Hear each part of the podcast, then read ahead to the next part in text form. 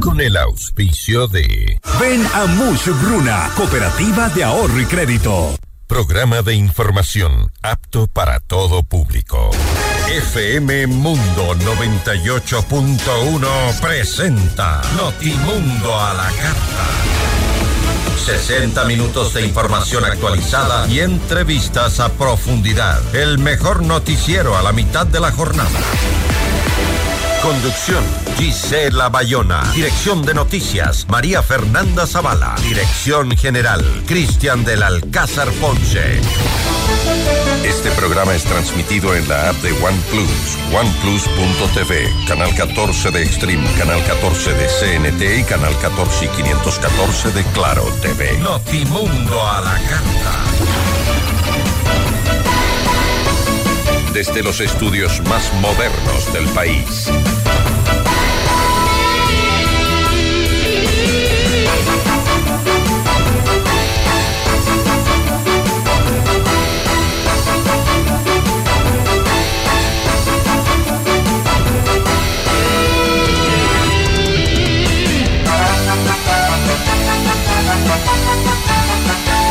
Tal? ¿Cómo están? Muy buenas tardes con todos. Gracias por acompañarnos con toda la información en Notimundo a la Carta. Hoy en nuestras entrevistas vamos a conversar con Jaime Carrera. Él es secretario ejecutivo del Observatorio de la Política Fiscal. Hablaremos sobre cómo eh, termina el país en lo económico. También estará con nosotros Alexandra Arce. Ella es asambleísta por la Revolución Ciudadana. Con ella conversaremos acerca del caso Metástasis. Ella ha sido vinculada a este caso por algunos chats que eh, la Fiscalía General del Estado. ¿Son estos chats reales o es una farsa? Titulares de Notimundo a la Carta.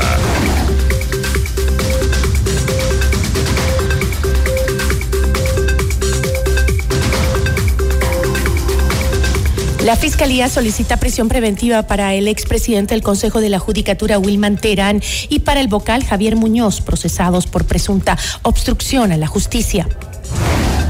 La vicepresidenta Verónica Bat no tendrá seguridad en Israel, así lo dispuso Daniel Novoa mediante decreto ejecutivo.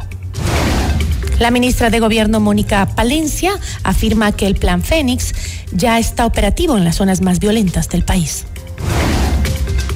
El gobierno iniciará la construcción de la primera cárcel el próximo 12 de enero.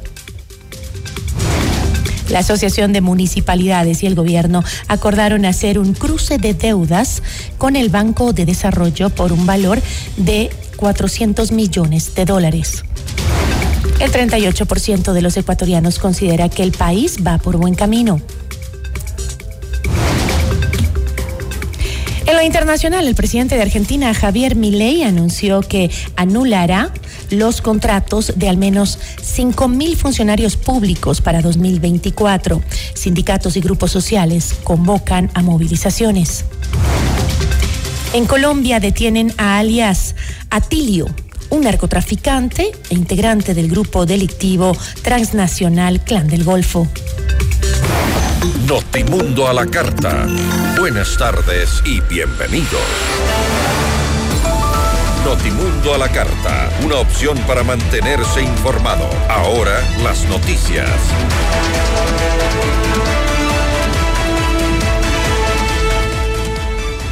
La Fiscalía General del Estado formuló cargos por el presunto delito de obstrucción de la justicia en el caso eh, Independencia Judicial para el ex presidente del Consejo de la Judicatura, Wilman Terán, y para el vocal Javier Muñoz, el fiscal subrogante Wilson Toainga solicitó prisión preventiva.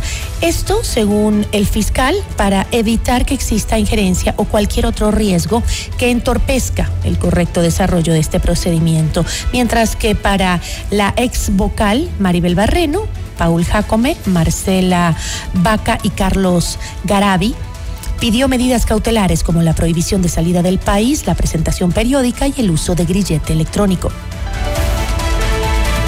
En Notimundo Estelar, Germán Mosquera, abogado constitucionalista, mencionó que el sistema de justicia del país se ha convertido en un cáncer para la sociedad y que se ha visto enquistada por el poder económico, la corrupción y las bandas del crimen organizado.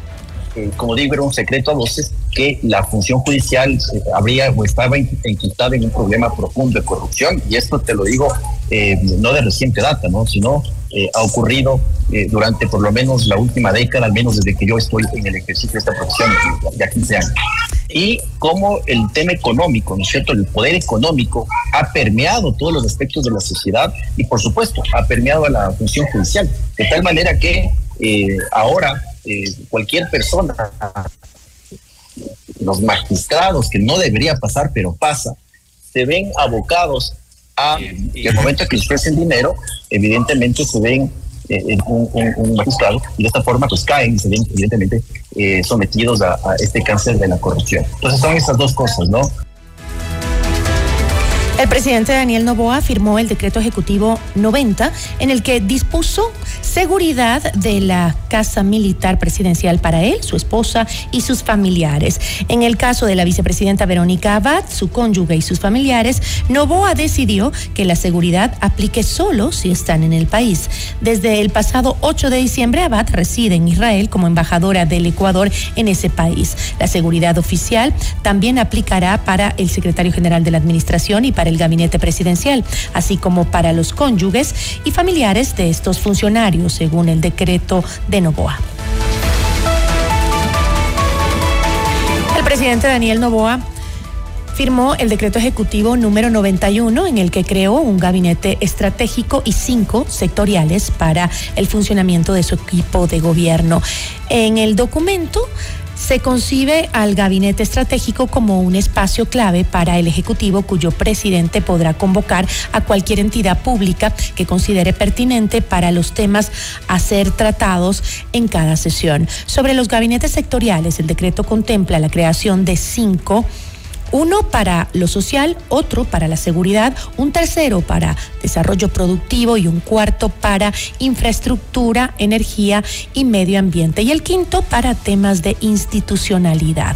En el em, en el, que concierne al Gabinete Sectorial de Seguridad estará compuesto por los ministros del Interior, de Gobierno, Defensa y las máximas autoridades del Centro de Inteligencia Estratégica, la Secretaría Nacional de Riesgos, del SNAI y del EQ 911.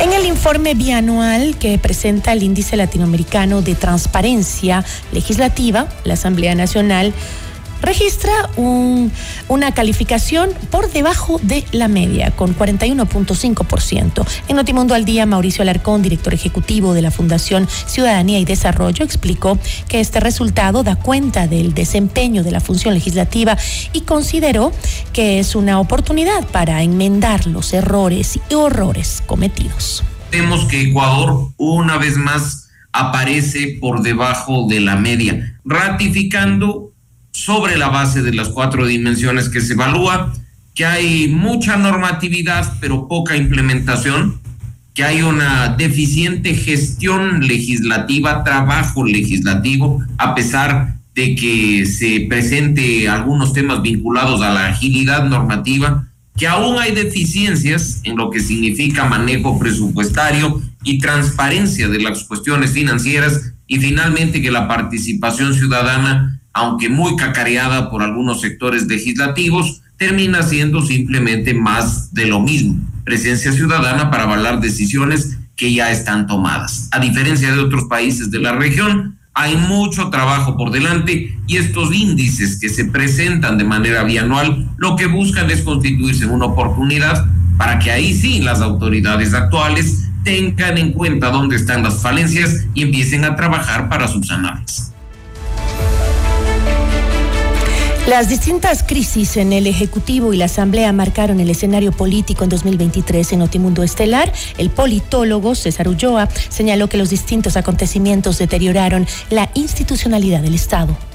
Mi lectura es que ha sido un año de revelaciones eh, de un estado de crédito casi fallido, en el sentido de que las instituciones no dan abasto, no solo en términos de las legítimas demandas ciudadanas, sino que la legitimidad y la credibilidad tanto la función ejecutiva, legislativa, judicial, también la electoral y de transparencia, muy venidas a menos.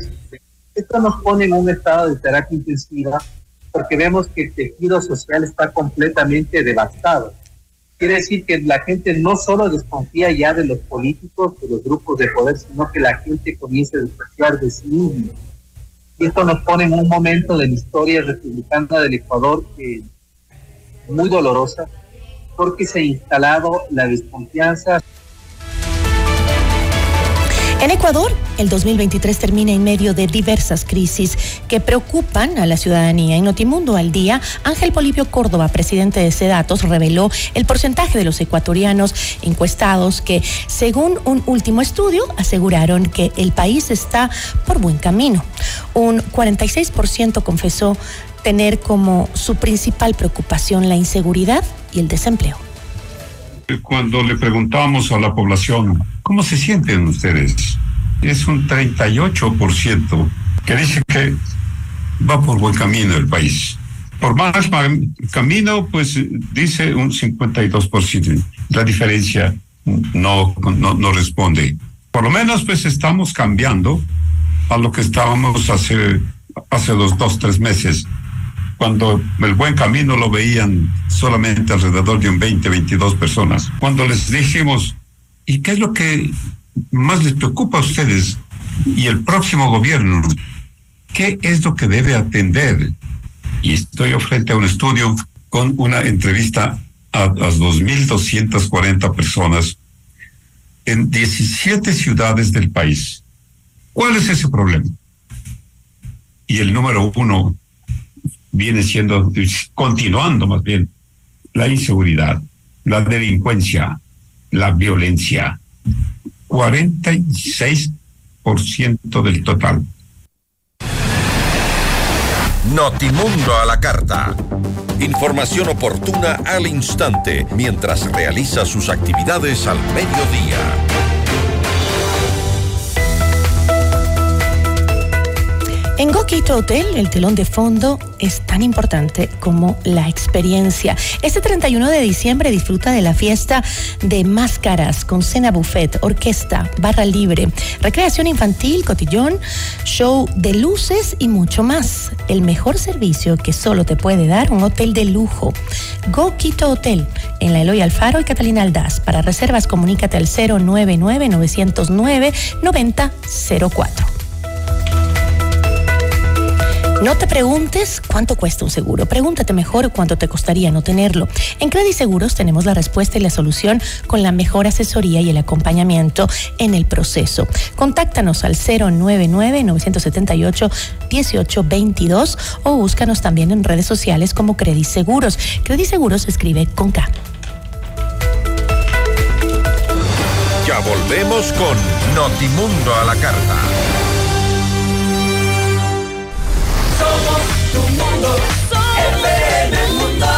Nuestros mejores contenidos. Suscríbete gratis a nuestro canal de YouTube FM Mundo Live. Somos FM Mundo. Comunicación 360. Inicio de publicidad. Con el auspicio de Blue Castle Ventures, empresa canadiense de tecnología que cuida y cumple tus sueños. Banco Guayaquil, 100 años. FM Mundo presenta Minuto Forbes con Cristian del Alcázar Ponce.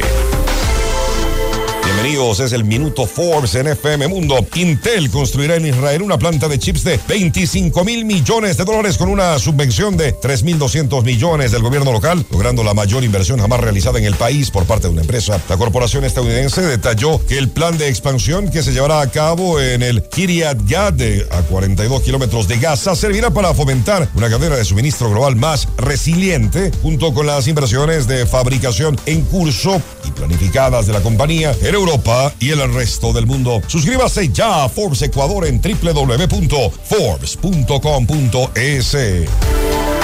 FM Mundo presentó Minuto Forbes con Cristian del Alcázar Ponce. Patrocinado por... ¿Qué harías si te ganas tus primeros 100 mil dólares? Pagaría la carrera de mi hija Invertiría en bienes raíces y viajaría por todo el mundo. Y me iría a Francia a pasear por sus calles con bolsas llenas de ropa, accesorios, maquillaje. Así como Nieves, Martín y Natasha, tú también puedes participar por cada 100 dólares en compras con tus tarjetas Banco Guayaquil y entrar al sorteo para ganar 100 mil dólares y hacer todo lo que quieras. Regístrate en misprimeros100mil.com. Banco Guayaquil, 100 años. ¿Qué es la libertad financiera? Son las decisiones y oportunidades que tomamos lo que marca nuestro destino. Blue Castle Ventures te permite tener esa seguridad financiera mientras trabajamos por ti. Recibe el mejor interés por tu inversión gracias a nuestro manejo seguro y responsable. No trabajamos con criptomonedas. Desde solo mil dólares en adelante ya puedes invertir en tu futuro. Visita nuestra web bluecastleventures.ca slash invierte y gana y descubre lo que podemos hacer por ti. Blue Castle Ventures, empresa canadiense de tecnología que cuida y cumple tus sueños. Comunícate a nuestro WhatsApp 098 469 4493.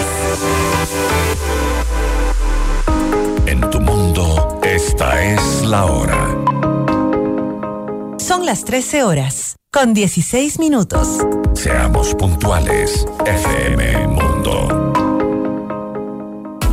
Gran liquidación por fin de año en Grifine Home Center. Compra porcelanato, granito, sanitarios, lavabos y muchos más con grandes descuentos. 520 productos con el 70% de descuento. 130 productos hasta con el 50% de descuento. Además, hasta el 25% de descuento en toda la tienda. No te pierdas esta oportunidad de comprar y remodelar del 18 al 30 de diciembre en Grifine Home Center. Visítanos en Quito, Avenida El Inca entre Amazonas y Huepi. Al estilo Grifine Home Center.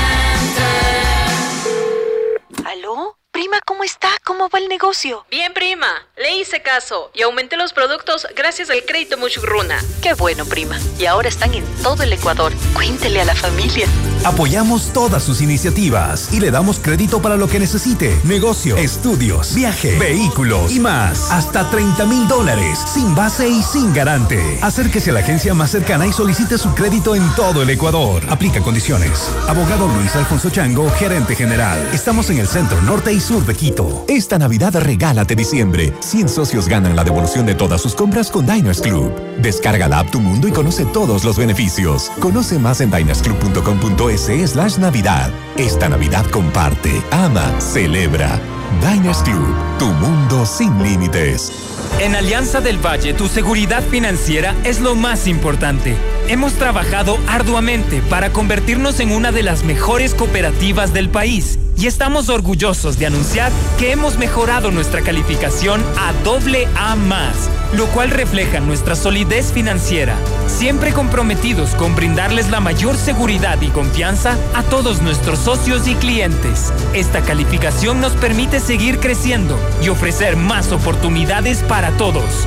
Somos tu mejor alianza. Alianza del Valle. Tu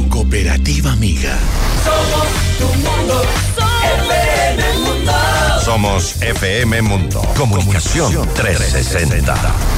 Fin de publicidad. Este programa es transmitido en la app de OnePlus, oneplus.tv, canal 14 de Extreme, canal 14 de CNT y canal 14 y 514 de Claro TV.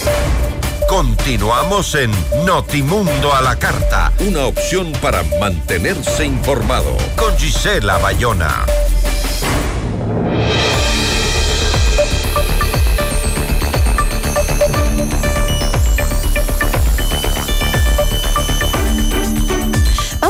Noticia de última hora. Esta mañana, en entrevista con Jorge Ortiz, este gran periodista de nuestra cadena, se refirió a eh, que eh, la fiscal general, la doctora Diana Salazar, estaría por ser designada embajadora en el exterior y dijo pues Jorge Ortiz, lo cual significaría que eh, la que fue en lo político la mejor noticia del año 2023, que es el inicio del caso Metástasis, a lo mejor muere. Estamos en línea con Jorge Ortiz porque nos tiene en este momento una información de última hora. Jorge, ¿cómo estás? Muy buenas tardes. Entiendo que tus fuentes son certificadas y por eso te llamo a consultar. ¿Qué hay respecto a esto en, los últimos minutos? En efecto, Gigi, la- mi, mi fuente es eh, generalmente confiable. Y por eso en una entrevista que me hicieron mencioné como versión, versión no confirmada, versión que estaba- la posibilidad de que la doctora Diana Salazar fuera nombrada embajadora local. Jorge, no le estoy escuchando bien. Tenemos un, un, un, un audio muy bajo suyo. No sé si se puede acercar al micrófono, Jorge. Ahí Estamos estaría con- mejor. Ahí está, Ahí. perfecto, perfecto. Ahí lo tenemos. Perfecto. A ver, te decía Gigi que si tengo una fuente que es habitualmente confiable y por eso en una entrevista que me hicieron, pues tuve la posibilidad de mencionar, o sea, mencioné, me atreví a mencionar la posibilidad de que eso ocurriera mencionándola como una versión, la versión de que la doctora Diana Salazar podría ser nombrada embajadora, con lo cual en la práctica, pues el caso eh, metástasis eh, terminaría. Eh, sin embargo, y eso es creo una muy buena noticia, recibí una llamada de la fiscalía, tuve una versión absolutamente oficial. ¿De la misma doctora Diana Salazar? ¿Perdón? ¿De la misma doctora Diana Salazar? No, de, un, de una persona en, en su nombre, pero una persona con autoridad para decirlo. Que la doctora Diana Salazar está absolutamente resuelta a completar su periodo y más aún a completar las investigaciones y la judicialización de los casos en que está empeñado. Esa es una decisión eh, inequívoca y eh, irreversible. La doctora Salazar no aceptará ningún ah, camino para salir del país, para salir del país, para dejar el caso. Ella se propone quedarse en la fiscalía, completar eh, su periodo hasta el año 2025 e insisto, completar los casos en cuya eh, investigación y en cuya judicialización está empeñada. Esto es una versión absolutamente oficial y confiable y por lo tanto creo que es una noticia muy tranquilizadora para el país. Y es una noticia buena para finalizar el 2023 con broche de oro, que esta investigación va a continuar y obviamente en las manos eh, de quien la inició, la fiscal general Diana Salazar. Entonces, eh, eh, no sabe, ¿se trataba de un rumor o si era cierto que le habían propuesto que se vaya a... ¿Qué le dijo esta fuente? En- no lo sé, me, no sé si es una versión simplemente que circuló, pero circuló ayer con, con mucha fuerza, por eso me atreví a mencionarla, porque además creo que si es que existía esa intención, era bueno eh, revelarla de manera que, esa, que desistieran quienes tuvieran esa intención. Y por suerte ha habido eh, la aclaración absolutamente rotunda, inequívoca, de que la doctora Salazar seguirá en su cargo y seguirá en sus investigaciones y el caso Metástasis no se detendrá.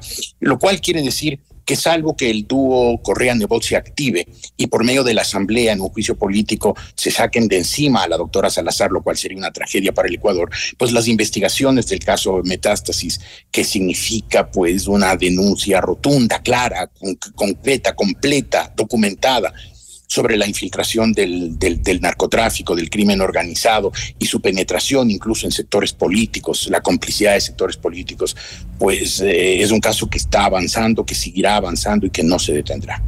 Esa es una buena eh, noticia. Entonces, de última hora, la fiscal Diana Salazar no aceptará ningún cargo en el exterior, se quedará al frente Si es que de la lo- fiscalía. si es que se lo ofrecieran, que no tengo la confirmación de que se lo hubieran ofrecido. Pero ante la versión que circulaba de que eso ocurriría, pues el desmentido fue categórico e inequívoco. Ok, y eh, ella se quedaría hasta al finalizar su periodo, que es en el 2025, ¿no es así? Exactamente, exactamente, Gigi. Jorge, le agradezco muchísimo por esta información de último momento. Disculpe por molestarle eh, a esta hora, pero era importante aclararlo. Muchísimas gracias. Al contrario, gracias a ti, Gisela. Buen año, feliz año nuevo. Igual para usted, Jorge. Eh, Jorge Ortiz, periodista eh, de nuestra cadena radial, que justamente nos confirmaba acerca de que Diana Salazar, la fiscal general, que ayer eh, corría ese rumor de que iba a aceptar una posible función en el exterior, una función diplomática, pues ella acaba de decir que no, que no es así, lo confirma Jorge Ortiz, que ella se quedará en su cargo hasta que termine su periodo, que es en el 2025, y obviamente con las investigaciones que ha emprendido, como el caso Metástasis. Vamos a una pausa y enseguida volvemos. Notimundo a la carta. Información oportuna al instante mientras realiza sus actividades al mediodía.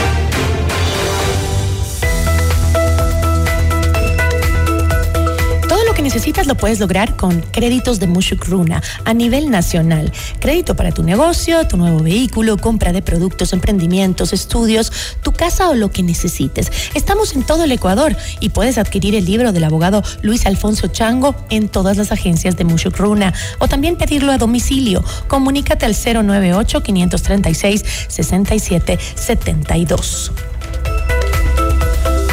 ¿Tienes planes ya para fin de año? Bueno, ven a Pícaro Resto Grill a la fiesta 2024 de Año Nuevo. Domingo 31 de diciembre, exquisito menú, copa de vino, bebida soft, espumante para el brindis, cotillón, orquesta, conteo regresivo y DJ en vivo. 60 dólares por persona, incluye impuestos, Cristóbal Gangotena, Isabel la Católica. Reservas al 099-074-0000. Pícaro Resto Grill, las cosas ricas de la vida. Ya volvemos con Notimundo a la carta. Somos tu mundo, FM Mundo. Sigue nuestra transmisión en video FM Mundo Live por YouTube, Facebook, X y en fmmundo.com. Somos FM Mundo. Comunicación 360. Inicio de publicidad. En tu mundo, esta es la hora. Son las 13 horas, con 26 minutos.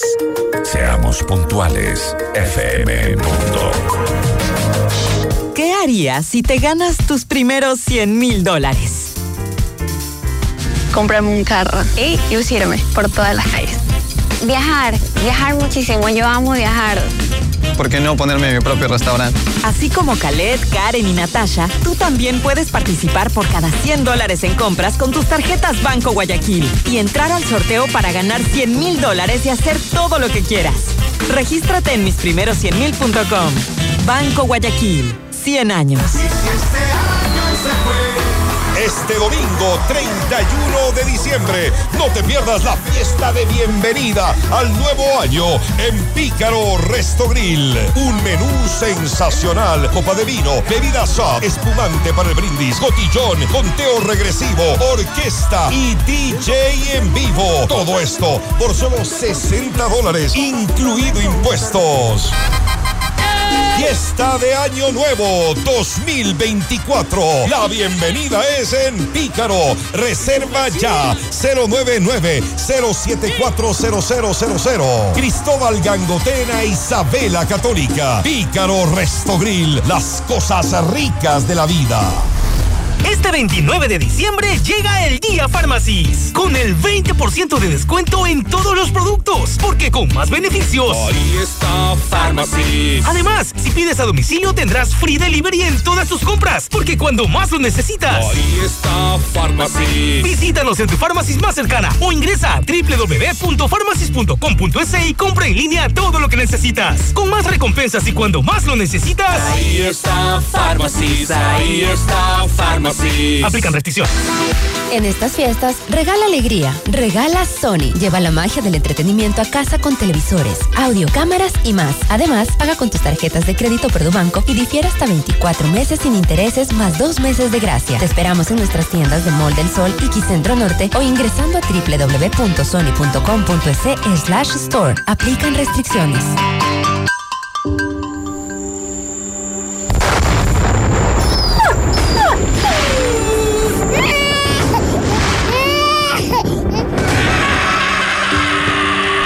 Desesperante, ¿verdad? Eso es lo que provoca el uso de petardos, silbadores y cohetes. No permitas que el caos, la desesperación y el dolor invadan tu casa. Por eso en estas fiestas, menos accidentes y más momentos en familia. Bomberos Quito. Juntos salvamos vidas. Somos tu mundo, FM Mundo. Somos FM Mundo. Comunicación 360. Fin de publicidad. Le invitamos a escuchar nuestro siguiente programa. 14 horas, Café FM Mundo, con Nicole Cueva, Carla Sarmiento y Marisol Romero. Este programa es transmitido en la app de OnePlus, oneplus.tv, canal 14 de Extreme, canal 14 de CNT y canal 14 y 514 de Claro TV. Continuamos en Notimundo a la Carta, una opción para mantenerse informado con Gisela Bayona.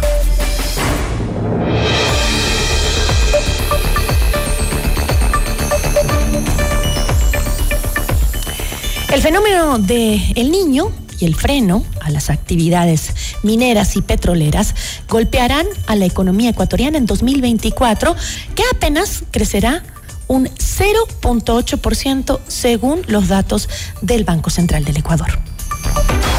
La entrevista a la carta, en diálogo directo con los protagonistas de los hechos. Está con nosotros Jaime Carrera, él es secretario ejecutivo del Observatorio de la Política Fiscal. Eh, ¿Cómo está? Muy buenas tardes, gracias por estar con nosotros. ¿Cómo está Gisela? Un gusto estar en su programa. Buenas tardes. Gracias a usted, economista. La economía en 2024 está estancada sin el ITT y con un sector minero en retroceso. ¿Esa es la el pronóstico para el próximo año? Sí, a, lo que usted menciona se agregan una serie de factores. ¿Cuáles? Es un, es un año de transición. Eh, los inversionistas no van a, a, invertir mientras no vean claro el panorama económico, fiscal, social, político en el futuro. Entonces las inversiones van a estar van a estar estancadas hasta el año 2025 e incluso en 2025 no se sabe qué va a pasar con el nuevo gobierno, qué plan va a tener, qué va o no a pagar la deuda pública, qué, qué perspectivas hay en cuanto a brindar seguridad para las inversiones. La única certeza de, la, aquí hasta el año 2025 es la incertidumbre. La única certeza es la incertidumbre. Un panorama triste, ¿no? Eh, pero ahora el Banco Central proyecta eh, un crecimiento para la economía de Ecuador para el año 2024 del 0.8%. Pero, eh, sin embargo, y usted lo ha dicho ya, pues eh, al parecer no serían cifras que nos estén sorprendiendo en cierta forma porque la economía viene desacelerándose ya desde hace algún tiempo, ¿no? eso dicen todos los expertos. ¿Cuáles son las principales razones que usted ve en el 2023 para esa tan violenta desaceleración? Bueno, el, Ecuador tiene una larga historia de bajo crecimiento en las últimas décadas, en los últimos 43 años prácticamente. Si uno mira el promedio de crecimiento del país, es de apenas del 2,5% en 43 años. Entonces, este es una, un problema estructural del país desde hace décadas. La inversión extranjera directa nunca ha sido superior al 1%, salvo uno o dos años. Y en este año la inversión extranjera directa en el primer semestre es apenas de 100 millones de dólares. Entonces, lamentablemente el Ecuador no ha sido capaz de en décadas generar las condiciones para tener un, crecimiento elevado y sostenido de la economía, que es fundamental para, para el progreso del país. Entonces, el Ecuador tiene que enfrentar esto en una situación en, en extremo crítica porque eh, en, en 40 años prácticamente el Ecuador ha avanzado muy poco, ¿no? Déjeme ponerle solo una cifra. En 1980 el PIB per cápita de Chile en relación a, al poder adquisitivo que se compara entre los países fue 3.400 dólares, prácticamente el mismo del, del Ecuador. Y el año anterior el PIB per cápita de Chile fue 29.000 dólares al año y de Ecuador fue apenas de 12 mil dólares. y, así uno se puede comparar con el resto de países, ¿no? Sin, muy sin ir muy lejos, topemos otro país. China, la misma China, en 1980 producía 300 dólares por habitante y el año anterior produjo 12 mil dólares por habitante, mucho más que el Ecuador. Y tomemos otro ejemplo, Taiwán, por ejemplo. En, en 1980, Taiwán tenía un ingreso muy parecido al del Ecuador, de 3.400 dólares. Y el año anterior tuvo un ingreso por habitante de 69 mil dólares.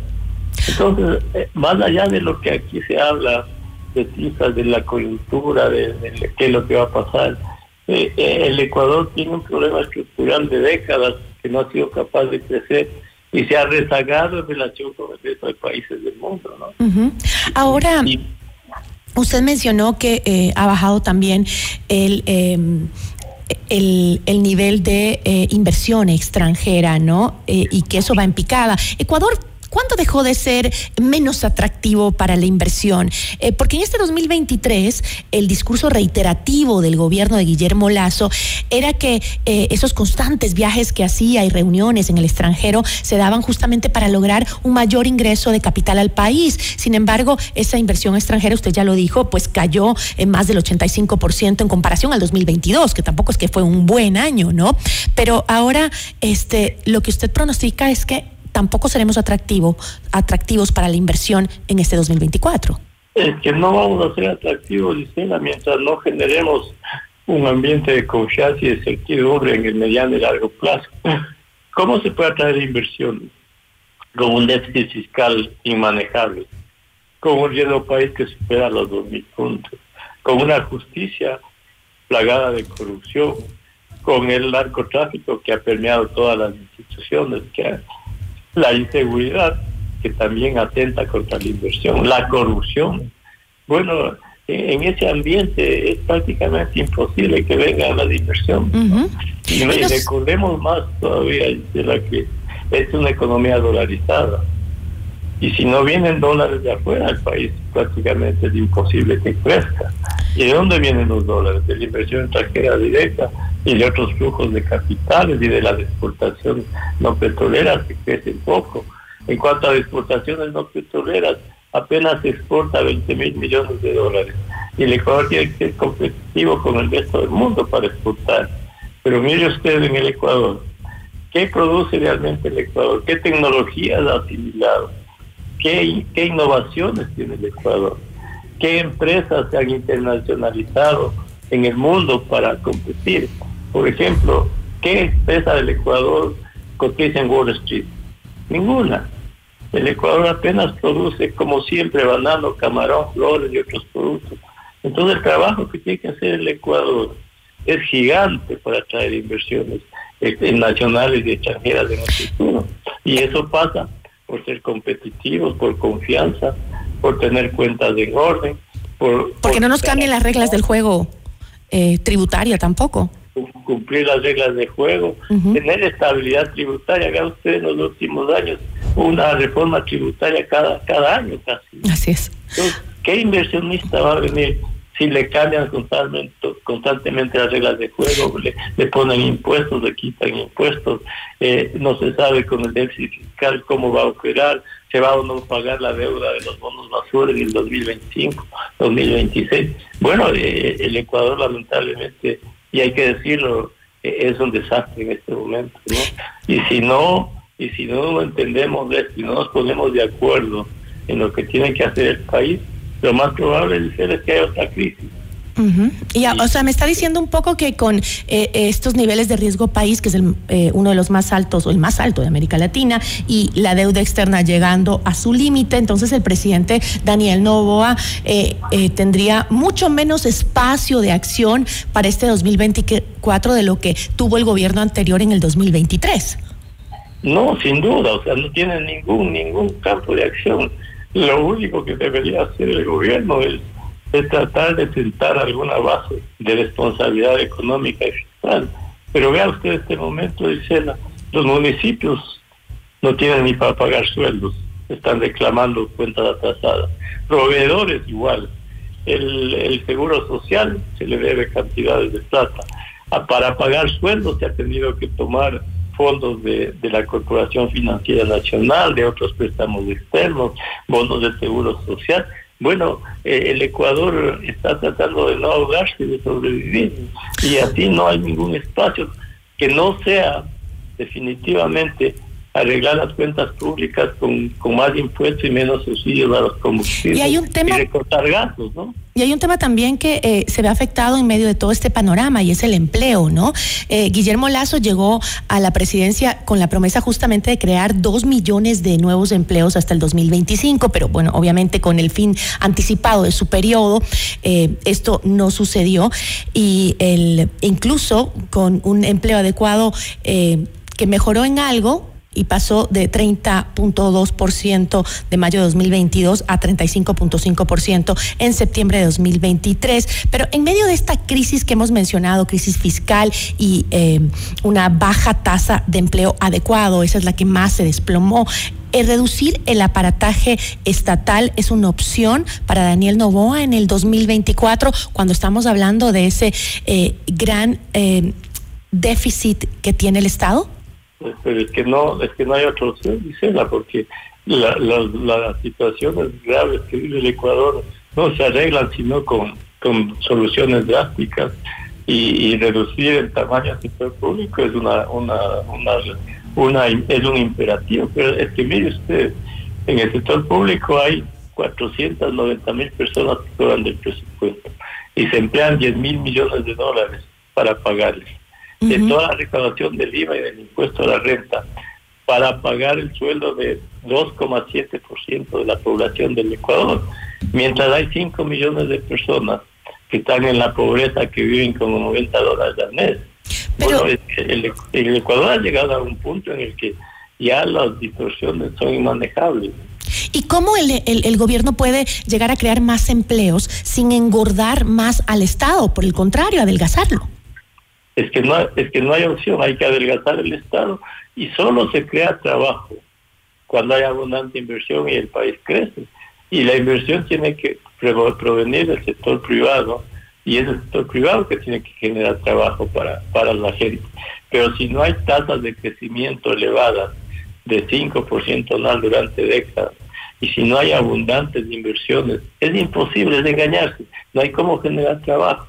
Y esta es una tarea de mediano y largo plazo, porque, porque el inversionista no puede invertir si, como hemos dicho, si no tiene un panorama absolutamente claro y de confianza durante los próximos años. Y esa es una tarea lenta que, que eh, exige tiempo hasta que esté el inversionista convencido de que las cosas, las políticas económicas son las correctas. Vea usted China.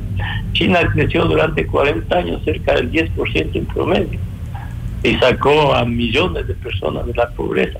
Es que no hay misterio en esto. Ningún país puede generar trabajo sin abundante crecimiento y sin abundante inversión. Y para eso tiene que haber confianza y las condiciones. El resto de engañarse, o sea, es por eso que han fracasado todos los gobiernos, porque no hemos sido capaces de generar un ambiente para inversión y para atraer inversiones y para exportar. Usted mencionaba algo de, lo que Lazo dijo que iba a crear, eh, atraer inversión extranjera por, por millones de dólares. Usted recuerda que también el periodo de Moreno, el ministro Campana, recorrió todo el mundo, diciendo que iban a traer 30 mil millones de dólares de inversión extranjera y no vino nada. Y lo mismo pasó con NASA. Es que no entendemos que si aquí no hay no hay un, orden fiscal y económico y no hay confianza y no hay seguridad jurídica, aquí jamás van a venir a la inversión. Primero hay que ordenar la casa por dentro para salir afuera e ir a pedir dinero. Eh, pero sin duda, o sea, ¿cómo podemos pedir dinero afuera? ¿Qué inversionista? Mire usted, Gisela, ¿Qué inversionista va a venir acá a meter sus capitales con un riesgo país de 2.000 puntos? Primero, un riesgo país de 2.000 puntos significa tasas de interés en los préstamos del 25%, por lo menos. Si un inversionista trajese, trajese aquí a capitales asumiendo los riesgos, va a exigir una rentabilidad de sus inversiones de por lo menos del 30% con ese país. Imposible, ¿no? y, además que el tema eh, también, eh, el tema de la justicia, eh, que hoy se ha visto como disparado en los titulares del mundo entero por el caso Metástasis en el Ecuador. eso también nos disminuye, aunque es una buena noticia para nosotros porque se está haciendo algo, se está limpiando de alguna manera esa, ese cáncer en nuestra justicia que nos impide tener una democracia verdadera, digamos para nosotros es bueno, pero para lo que ven en el exterior eh, no es bueno para la inversión. No, sin duda, porque sin seguridad jurídica y sin una justicia que dé justicia, que sea sana, tampoco hay inversiones, porque porque la corrupción que contamina la justicia impide que vengan las inversiones, es decir, no un elemento vital para la inversión es tener garantías jurídicas en los contratos y que haya una justicia capaz de emitir realmente justicia. ¿no? Y ese es otro de los grandes obstáculos que ha tenido el país. Entonces, si bien es cierto que este, este caso metástasis, que nos da vergüenza en el mundo entero, sí, es una buena acción para el Ecuador, pero a su vez es un mensaje eh, inadecuado, porque en el mundo dicen, bueno, y este país, lleno de corrupción en la justicia, contaminado por narcotráfico, con debilidad institucional, con los políticos de la Asamblea que solo piensan en la impunidad de determinadas personas y no piensan en el país. Bueno, ¿qué, ¿quién va a invertir en el Ecuador? ok, el panorama para la inversión no es bueno, definitivamente, ¿no? En el próximo año. Pero, este, por ejemplo, eh, los primeros pasos que ha dado el presidente Daniel Novoa, eh, ¿cree usted que eh, permitirán al menos crecer en algo la liquidez para poder cumplir con las obligaciones del Estado? Usted ha mencionado los municipios, la, la deuda también con la salud. Sí, pero es que dice la, los pasos que ha dado el gobierno son para, para tratar de sobrevivir de la misma manera que han sobrevivido otros gobiernos. Es decir, tratar de cumplir con los municipios o, con otras deudas, tomando fondos de todo lado, tomando fondos del Seguro Social. No, aquí seamos claros, si queremos pagar a tiempo a los municipios, al, al Seguro Social, para que no colapse el sistema de pensiones a los proveedores, aquí tiene que bajarse el gasto. Y, el, y el, eh, bajarse el gasto y aumentar ingresos, reduciendo subsidios y aumentar impuestos. Y al país se le debería decir, señores, esto es lo que tengo y no me alcanza. Como lo hizo mi ley en la Argentina al asumir el cargo. Esto está difícil, no les prometo absolutamente nada. Sí, señor, eso es lo que tiene que hacer el país, decir al país, no hay plata. Y lo que tengo me alcanza para esto. Y si quieren tener como país todo en orden, entonces tenemos que ajustarnos, tener más ingresos, menos gastos, y este va a ser mi panorama mínimo de aquí hasta el 2025. Voy a tener estos ingresos, estos gastos, y me va a alcanzar para esto, para esto voy a tener amortizaciones de deuda, tengo que pagar una serie de pasivos. Es decir, decirle al Ecuador un plan mínimo y decirle a, todos los que han capturado el Estado, porque el Estado está capturado por burócratas, por municipios, por todos los que capturan el Estado. Decirle, bueno, no tengo plata para sueldo, entonces perfecto, pongámonos de acuerdo para generar ingresos en el país, para poder pagar sueldos. Municipios, no es cuestión de que se pongan a la cola a decir hasta cuándo me pagan y, amenazar con paro, sino decir, señores, si ustedes quieren tener la plata, las transferencias puntualmente, entonces pongámonos de acuerdo para generar ingresos y reducir gastos y tener cuentas en orden. Porque si no, no Transparentar las cuentas en el sector público, ¿no? Hay que transparentarlas para que la gente entienda la real situación que se vive y si que tiene que haber un recorte, si tenemos que sufrir unos años, pues hay que apoyar porque si no de aquí no sale nadie. Usted lo ha dicho perfectamente, mejor de lo que yo podría haberlo dicho. Hay que transparentar todo y decir las cuentas claras y decirle a la sociedad, tome conciencia de esto. Y, y al, tener conciencia de la realidad, va a tener conciencia de lo que hay que hacer para superarla, obviamente, ¿no es cierto? Y como usted lo dice, esto nos va a llevar tiempo, un sacrificio adicional, fuerte al principio. Yo creo que lo de Argentina es un buen espejo, ¿no? Es un buen espejo para el Ecuador realmente la diferencia es que ah, tal vez están pensando en el 2025 políticamente y no eh, realmente con, con una eh, lograr una eficiencia económica que nos por lo menos nos salve en algo. es, que no es responsable de pensar en el 2025 con una situación crítica como la que tenemos. Lo responsable es enfrentar esta crisis sin profundizarla más. Porque si se trata de, sobrellevar esta crisis o sobrevivir por la reelección, lo único que se hace es profundizar los desajustes y el costo de arreglarlo en el futuro va a ser mayor. Vea este dato, por ejemplo. Pero eso lo tenemos que entender los ecuatorianos. Nos tiene que quedar clarísimo. Tenemos un Estado quebrado y si no apoyamos el hombro, y aunque sea nos comemos la camiseta durante unos años, nuestros hijos van, van a tener que emigrar, todos. Y, y ya, lo están haciendo ahora. Así es que no, es. Novedad. Y usted lo ha hecho muy bien. Tenemos que poner la camiseta y entender que tenemos que ajustarnos. No hay salida en el país. Y eso tiene que tener claro el Ecuador. Y si, y si no entendemos esto, mire, el 99 le destruimos de Sucre por las mismas actitudes que hoy tenemos como sociedad con el dólar. Las mismas actitudes. Una sociedad que pide, municipios que piden, que todo el mundo pide plata, que, hay que endeudarse, después no se pagan las deudas, hay que reestructurar las deudas. Bueno, es una historia de Pero Jaime, no, no, eh, no digamos que no hay alternativa, sí la hay y esa es la alternativa. Tener las cuentas claras, transparentar la situación del gobierno al país entero, de la situación del Estado al país entero y, que el país se comprometa en, en, apoyar, porque no nos queda otra. Entonces, alternativas sí la hay, no digamos que no las hay. Esa es la alternativa, es correcto. eso, ahí hay que repetirlo y repetirlo y repetirlo porque, porque de esto no se sale fácilmente. Y lo que sí es claro decir es que mientras más se postergue los ajustes que hay que hacer, el costo después es más doloroso, ¿no? Y yo creo que la gente, por más que eh, nos dé dolor, eh, reconocemos la transparencia y la honestidad. ¿No? Ah, Con tanta, tanta corrupción que hemos tenido y tantas mentiras que nos han dicho, creo que eh, ahora los ecuatorianos estamos claros que valoramos la honestidad en una autoridad o en un político. Yo le agradezco muchísimo. Ha, sido un gusto, Gisela, realmente. Que tenga un buen año el próximo. ¿ah? Igual para usted, Jaime. Muchísimas gracias. Jaime Carrera, secretario ejecutivo del Observatorio de la Política Fiscal. Notimundo a la carta. 60 minutos de noticias actualizadas. Conducción Gisela Bayona. Notimundo a la carta. Una opción para mantenerse informado. Ahora las noticias.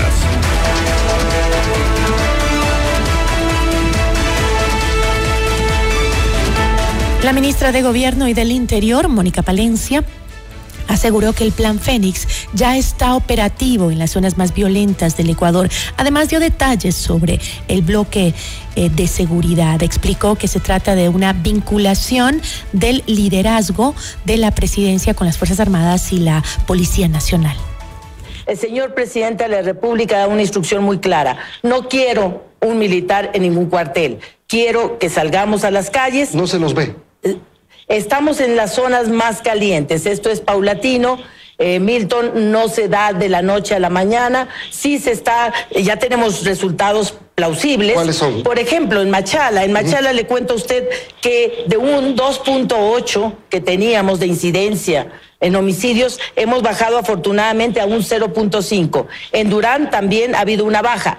¿Qué es lo que y significativa? De un 20.5 a un 13.7. Ahora bien, ¿qué es lo que acontece? Acontece que nosotros tenemos fuertes focos en cuatro provincias localizados. Estoy hablando de los ríos en ese orden, estoy hablando de Guayas, de Manabí y de Esmeraldas, que hacen que nuestros índices sean muy altos en esas zonas. Y eso estamos atacando. Son 18 zonas que tenemos que trabajar. Principalmente las Fuerzas Armadas entran al tema de revisar la tenencia y porte de armas y eh, la policía está haciendo un, trabajo. algo.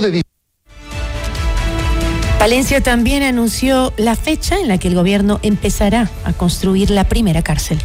Bueno, nuestro presidente es un presidente planificador pero ejecutor. Es un hombre al que la palabra que más le gusta es ejecutar y la otra es gestionar. Nos ha puesto un gran reto y él a la cabeza también está sin dormir luchando por ese reto. Es la primera piedra máximo al 12 de enero.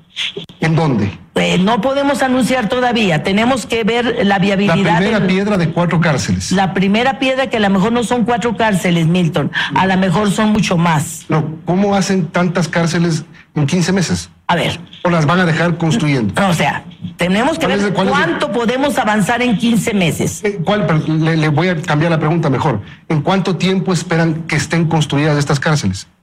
No tengo todavía la precisión técnica porque estaría mañana justamente en una reunión para ver el proyecto en cuánto tiempo. El presidente quiere que sea, si pudiera ser en tres meses o menos, pero nosotros tenemos factores técnicos.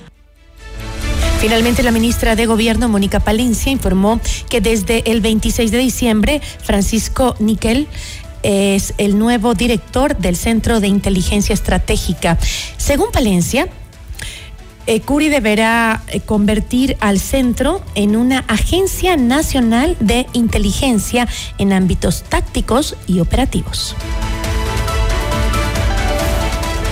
El presidente Daniel Novoa entregó el puente Delta que se levantó sobre el río Blanco que tiene conexión entre las provincias de Esmeralda, Santo Domingo, de los Áchilas y Pichincha. En el acto el mandatario se refirió a la reducción de la violencia en el país en nuestros planes pilotos en Durán, Asimismo, en Machala estamos teniendo una reducción significativa en violencia, en muertes violentas. Por ahí aparece un, un troll de la oposición, de alguna amiga que ni siquiera está viviendo aquí, en el Ecuador, diciendo, bueno, pues en mi barrio no se ha visto una mejora. Poco a poco lo iremos haciendo. Ya hemos reducido 40% las muertes violentas en Durán, un número similar también en Machala. Hemos tenido varios operativos en, Esmeraldas, en el cual se han capturado más de 400 personas, miembros de G2. Y eso ha sido gracias a las Fuerzas Armadas, gracias a la Policía Nacional y gracias al equipo de trabajo que tiene este gobierno. Daniel Novoa también detalló cómo avanza el proceso de la consulta popular que ya estaría lista en las próximas semanas. También estamos ya finalizando la consulta y en diálogo con la Corte Constitucional. La mayoría de las preguntas van a ser sobre los temas que le importa a la gente. Seguridad, asimismo reformas en el sistema judicial. ¿Para qué? Para que no exista impunidad a criminales que nos matan en las calles, que nos vacunan en nuestros locales, que no nos dejan vivir y vuelva a haber orden en este país, que en este país vuelva a haber paz. Ese es el propósito inicial y mayor de la consulta popular. No es ningún otro. Con eso ya habremos dejado los pilares fundamentales para salir adelante como nación. Con seguridad, con generación de empleo, con inversión extranjera, teniendo ya un marco jurídico mejor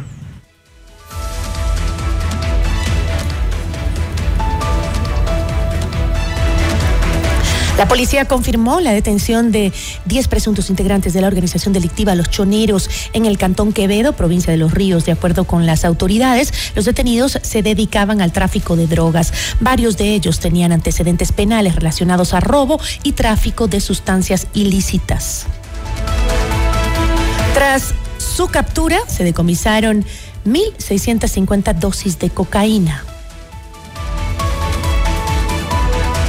220 dosis de marihuana, 12.215 dosis de heroína. El Consejo de Seguridad Ciudadana del Cantón Sucre, en el norte de la provincia de Manabí, suspendió los eventos públicos municipales programados para las festividades de fin de año ante la situación de inseguridad que enfrenta la localidad. Reconocemos la importancia de actividades culturales y recreativas, pero en este momento la protección de la vida y la tranquilidad de la ciudadanía es nuestra prioridad, cita un comunicado enviado por la municipalidad.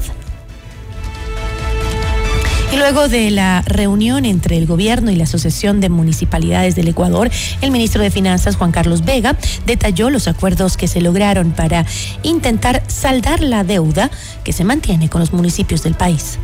Los acuerdos a los que se llegó es cruzar gran parte de la deuda con, con, las deudas que tienen los municipios con el BEDE, eh, ver alternativas también de bienes que tiene el Estado, bien inmobiliar, y hacer todos los esfuerzos de, ir cancelando en, efectivo la, deuda del, mes de octubre y del mes de noviembre del año 2023. A, los más pequeños, de los más necesitados, se, realizará en, efectivo.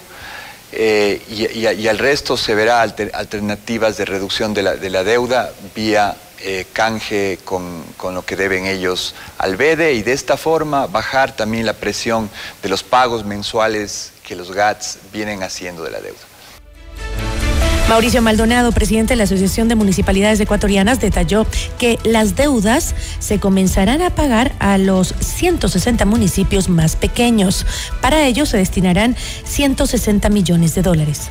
Ese afán de buscar una respuesta a esta salida, por ejemplo, se ha planteado eh, ya eh, el cruce de deudas de 400 millones de dólares ha dispuesto el señor presidente al señor gerente del Banco de Desarrollo para que empiecen inmediatamente a trabajar en esto. 400 millones de dólares de cruce de deuda que sin duda aliviarán, alivianarán perdón, la carga eh, de varios municipios de nuestro país. Sobre esto también el ministro de Economía y Finanzas nos ha indicado que empezaron ya a generar los pagos para, para poder igualarse con el mes de octubre entendiendo de que está pendiente octubre, noviembre y diciembre. Siempre va a haber predisposición, entendiendo de que lo que hoy vive el, el Ecuador es ya un problema de Estado y el Estado lo hacemos todos, no solamente el gobierno central. En Notimundo a la Carta es momento de realizar un recorrido por el mundo.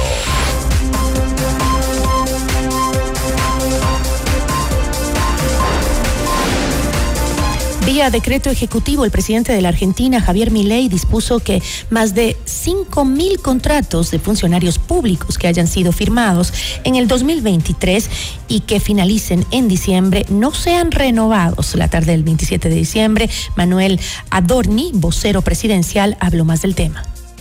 En cuanto a la revisación de las contrataciones, eh, también habrán, ah, es, de conocimiento de ustedes el, el decreto. Eh, hay eh, algo más de 5.000 contratos que son altas del, 2000, del año 2023, que no van a ser renovados. El resto de los contratos entra en un proceso de revisión que va a durar 90 días. Todo contrato con alta 2023 que termina en el, el 31 de diciembre de, 2000, de 2023 no será, no será renovado. Frente a este anuncio, sindicatos y organizaciones sociales salieron a manifestar en las calles de Buenos Aires para expresar su rechazo a las reformas del nuevo gobierno, la mayoría de las cuales serán sometidas a votación en el Congreso de la Nación en las próximas semanas. Jacobo Rodríguez Úsuga, más conocido como alias Atilio fue capturado por la policía colombiana en un operativo que se desarrolló desde el 24 de diciembre. Rodríguez sería una de las personas clave en las operaciones del grupo delictivo Clan del Golfo. Él habría tenido un rol logístico en el envío de hasta 15 toneladas de droga a los Estados Unidos y a Europa mensualmente.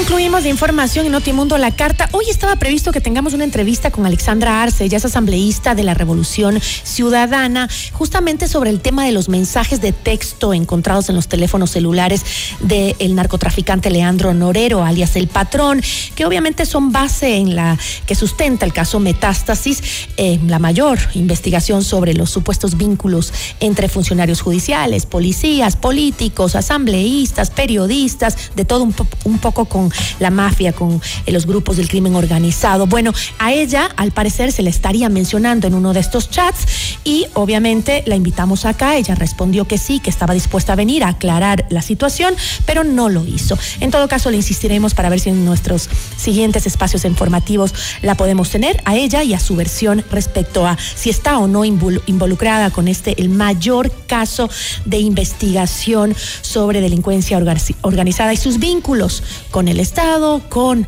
eh, los, el, sistema judicial y demás. Este, este caso que nos ha tenido, pues.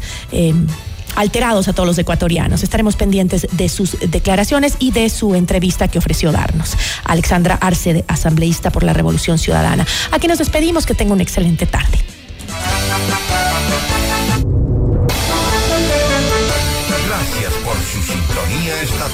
FM Mundo 98.1 presentó Notimundo a la carta. 60 minutos de noticias actualizadas y entrevistas. El mejor noticiero a la mitad de la jornada. Conducción Gisela Bayona. Ingeniería de sonido Darío Gutiérrez. Producción FM Mundo Live Javier Merino. Dirección de arte Laili Quintero. Coordinación y redacción Fernanda Utrera. Redacción y redes sociales José Martín Muñoz. Dirección de noticias María Fernanda Zavala. Dirección general Cristian del Alcázar Ponce. Notimundo a la carta. Con el auspicio de Ven a Mush Bruna, Cooperativa de Ahorro y Crédito.